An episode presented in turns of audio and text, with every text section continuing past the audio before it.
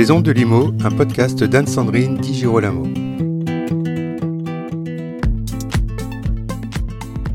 Métamorphose, voici le titre d'un essai d'anticipation. Brillant, érudit et merveilleusement écrit, au point d'en paraître limpide, ce livre, écrit par Michael Raymond, agent immobilier et ancien avocat, s'interroge sur l'évolution de l'humanité. Depuis les grottes du Paléolithique jusqu'à l'intelligence artificielle, depuis le Big Bang préhistorique jusqu'au conflit entre les humains augmentés et les humains naturels, voici un livre qui pose la question du devenir de l'humanité et son auteur de répondre à nos questions. Bonjour Michael Raymond, Métamorphose, c'est le titre de votre livre. C'est le destin de l'humanité que vous racontez, puis questionnez, puis imaginez. Ce livre n'est pas une rétrospective véritablement, mais c'est un essai d'anticipation. Et quel exercice quel exercice ah, C'est un exercice qui, vient de loin. L'idée est de, en fait, de parler essentiellement du présent. C'est pas du tout effectivement un livre historique. C'est pas un livre qui parle du passé. L'idée est de, d'analyser et commenter notre mode de fonctionnement actuel en regardant un peu derrière nous pour savoir d'où on vient, et puis en se projetant un tout petit peu dans l'avenir aussi, en euh, poussant un tout petit peu le curseur des nouvelles technologies, des neurosciences, des réseaux sociaux, de l'humanité augmentée, pour imaginer ce qu'on pourrait devenir d'ici 10, 20, 50, 100, 200 ans. Donc c'est vraiment un livre d'actualité sur notre monde d'aujourd'hui et d'où il vient et où on va. Je, dois dire que vous avez aussi un, talent particulier pour partager avec le lecteur la connaissance, parce que vous dites que vous, ne, vous parlez surtout d'avenir, mais euh, vous partagez avec nous de l'histoire, de l'archéologie, de la science, de la philosophie, un peu moins de littérature. Mais chez vous, toujours, le maître mot, c'est comprendre et, euh, ce qu'on vient de dire, évidemment, pas prédire, mais véritablement comprendre.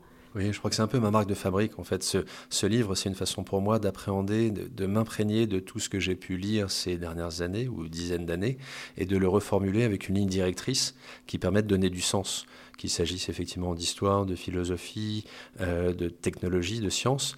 L'idée est de trouver une forme de cohérence dans tout ce qui s'est passé dans l'histoire de l'humanité euh, pour essayer de comprendre un peu pourquoi nous fonctionnons ainsi, pourquoi on évolue et comment on va évoluer dans les années à venir. Oui, de donner un, fil conducteur à l'humanité. Exactement. Et l'un de ces fils conducteurs, c'est de dire que euh, les hommes vraiment ont une mémoire de poisson rouge. Oui, on a souvent tendance à considérer qu'on vit des choses absolument exceptionnelles, que rien ne s'est passé dans l'histoire de l'humanité de plus grave, de plus important euh, que ce qu'on est en train de vivre, comme si Facebook était l'alpha et l'oméga de l'évolution humaine. Mais quand on regarde un peu derrière nous, qu'il s'agisse de la domestication du feu, de l'imprimerie ou d'autres choses, en réalité, chaque époque a connu ses, révolutions euh, politiques, scientifiques, industrielles ou autres. Euh, donc il est bon parfois de regarder un peu dans le rétroviseur pour comprendre que ce qu'on vit est intéressant, mais qu'il s'est passé d'autres choses et qu'il se passera encore beaucoup d'autres choses. J'aimerais aussi qu'on évoque votre style parce que dans ce livre, ce qui est extraordinaire, c'est, ce sont les citations que vous choisissez euh, avec soin et qui sont le plus souvent savoureuses. Vous pratiquez aussi avec un arc en sommet, je dois dire, l'exercice de la formule. Il est important de le dire parce qu'en vous lisant, on s'amuse beaucoup. Vous êtes très percutant, et je prends un exemple, page 39, le progrès n'est pas une fatalité. Oui. Oui, bah oui, quand on regarde un certain nombre d'analyses à la fois du passé et du présent, on se rend compte qu'on n'évolue pas toujours pour le mieux, malheureusement. Alors, il y a tout un tas d'innovations qui n'est pas synonyme de progrès, tout un tas d'innovations qui sont très positives, qui améliorent notre quotidien et notre humanité. Euh, mais on voit aussi un peu des à-coups dans l'histoire de l'humanité. Et parfois, on s'interroge sur le fait que bah, on a des, y a des petits trous d'air, on va dire, dans le, dans l'évolution de l'humanité. J'espère que qu'on n'est pas devant un trou d'air un peu plus important que les autres, ou qu'on n'est pas dedans. Mais oui, le progrès n'est pas une fatalité. Oui, le trou d'air euh, peut s'exprimer aussi différemment. Parfois, vous dites euh, le connais-toi toi-même de Delphes est malheureusement devenu trop souvent un regard toi, toi-même. Oui, c'est avec les réseaux sociaux, tous les selfies, on voit que les gens ont plus tendance à se, à se, à se regarder à travers tout ce que tout ce qu'on peut poster d'ailleurs hein, sur Facebook. Le, le, le, comment dire, le selfie n'est pas une méthode de questionnement philosophique ou de d'auto. Euh, bien loin de là. on est bien d'accord. Donc euh, oui, moi je plaide plus pour le transforme-toi toi-même. Il faudrait que le connais-toi toi-même euh, dépasse le regard de toi toi-même pour que chacun d'entre nous, nous travaille sur, sur sa propre personnalité et plutôt que de, d'essayer de se projeter dans un monde virtuel à la Facebook ou au métavers, euh, on essaye de s'améliorer individuellement. Est-ce que je me trompe si je dis que dans votre livre, il y a quand même une phrase qui est tout à fait centrale, c'est celle-ci Nous vivons dans un monde qui deviendra au XXIe siècle une époque mythique. Une époque mythique, c'est-à-dire ah, Je suis absolument convaincu qu'on est en train de vivre euh, une, époque qui est assez similaire à la révolution néolithique d'il y a 10 000 ans. Euh, alors sur le temps long, c'est pas pour aujourd'hui ou les quelques dizaines d'années qui viennent, c'est peut-être sur un siècle ou plus. Euh, mais quand on regarde les caractéristiques de la révolution néolithique, il y a 10 000 ans, on retrouve exactement les, mêmes, les mêmes facteurs révolution néolithique, c'est quoi? C'est la fin de l'ère glaciaire, euh, le changement climatique, le passage d'une société de euh, cueilleurs, chasseurs, chasseurs-cueilleurs à agriculteurs-éleveurs, avec un changement des technologies, etc. etc. Aujourd'hui, qu'est-ce qui se passe? Dérèglement climatique, montée des océans, euh, changement technologique, puisqu'on est en train de passer de l'énergie carbonée, des énergies fossiles aux énergies électriques et autres. on aimerait. Pardon? On aimerait. On aimerait, oui, c'est un chantier en cours. Mais encore une fois, sur le temps long, d'ici 50 ans, je pense qu'on va, on va y arriver. Euh, les réseaux sociaux, changement du modèle de, de, démocratie, c'est autre chose dont je parle dans, dans, le livre. Donc je pense que nos structures de société, nos structures industrielles, euh, nos schémas climatiques sont profondément en train d'évoluer. Et donc je pense qu'on est en train de vivre une révolution similaire à la révolution néolithique. Et quand on aura passé cette révolution, eh ben, les gens euh, regarderont derrière eux notre époque comme une époque euh, mythique, antédiluvienne en quelque sorte. Et nos schémas politiques également sont en train d'évoluer. Nous sommes tous, en tout cas en Europe, persuadés que la mère démocratie perdurera pour toujours. Et à vous lire, on se rend compte qu'il en sera peut-être autrement, et il en est peut-être déjà autrement. Oui, j'ai inventé ce néologisme de la nexocratie dans, le, dans le livre qui pourrait succéder à la démocratie. Démocratie étant schématiquement le gouvernement des peuples par les États, la nexocratie, du, latin nexus, euh, étant le gouvernement des communautés par les réseaux.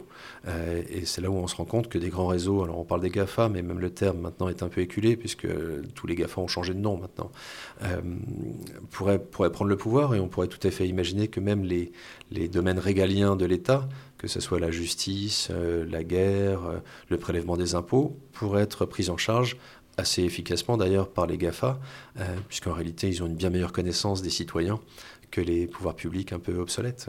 On parlait tout, à l'heure des réseaux sociaux. Vous évoquez avec beaucoup de sagesse la perte du libre arbitre, qui est conjugué euh, à la montée de l'intelligence artificielle. Au cours de votre livre, vous en venez à opposer les smart humans, l'humain augmenté, et les naturels, les humains naturels. Vous allez vraiment très loin. Oui, là on est vraiment dans, l'anticipation. L'idée n'est pas du tout de dire que c'est la réalité actuelle, mais ça ne serait pas totalement surprenant que d'ici quelques générations, on y arrive effectivement, avec une, des, avancées technologiques euh, qui vont au fur et à mesure prendre de plus en plus d'importance et une humanité augmentée. Il y a des très bons livres que, j'ai lus ces dernières années et qui décrivent cette réalité, que ce soit des livres de, scientifiques ou de philosophes, mhm. euh, qui parlent à la fois du, du libre arbitre ou de l'évolution de la société.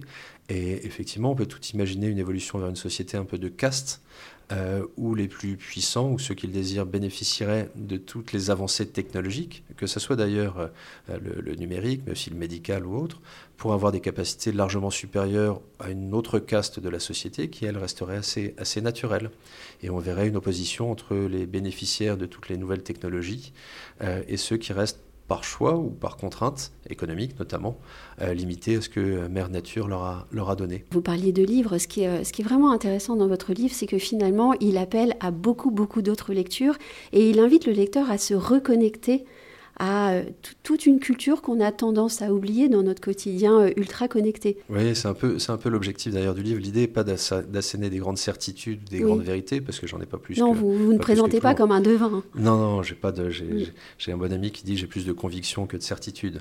Euh, donc l'idée est vraiment de, replacer tout un tas de, de questions qui se posent sur notre société actuelle et sur son devenir, et de provoquer la réflexion sur comment est-ce qu'on fonctionne, est-ce qu'on a raison de se laisser aller au, nudge, au coup de coude par exemple, au coup de pouce, euh, où on se laisse guider par l'intelligence artificielle ou les algorithmes, ou est-ce que par moment il ne faut pas renoncer à utiliser Waze, Deezer, Netflix et autres et se dire tiens je vais improviser et on va voir là où le, hasard m'emmène? Bon, on espère que le hasard ne nous amènera pas jusqu'à l'effondrement de l'homme sur lui-même, ça c'est vous qui, qui l'évoquez. Vous, vous allez justement jusqu'à évoquer la fin de notre propre espèce comme étant euh, possible mais pas inéluctable et vous vous présentez donc malgré tout comme un auteur optimiste. Oui, parce que je, moi je suis profondément imprégné des néoplatoniciens de Florence, avec Pic de la Mirandole et, euh, et Marcille Fissin. Et je suis convaincu que l'homme a une capacité d'auto-transformation qui fait qu'on peut se façonner soi-même. Euh, et donc je reste convaincu que quels que soient les, choix qui se présentent à nous, on a tous la possibilité de prendre les bonnes décisions et d'évoluer favorablement. Donc même si sur le temps long, bah, il y a un certain nombre d'espèces humaines qui se sont succédées et que probablement qu'il y en aura d'autres, sur le temps long, encore une fois, à l'échelle de quelques milliers ou dizaines de milliers d'années, au jour d'aujourd'hui, on a encore cette capacité fabuleuse de choisir notre destin. Et ça, c'est une richesse absolue.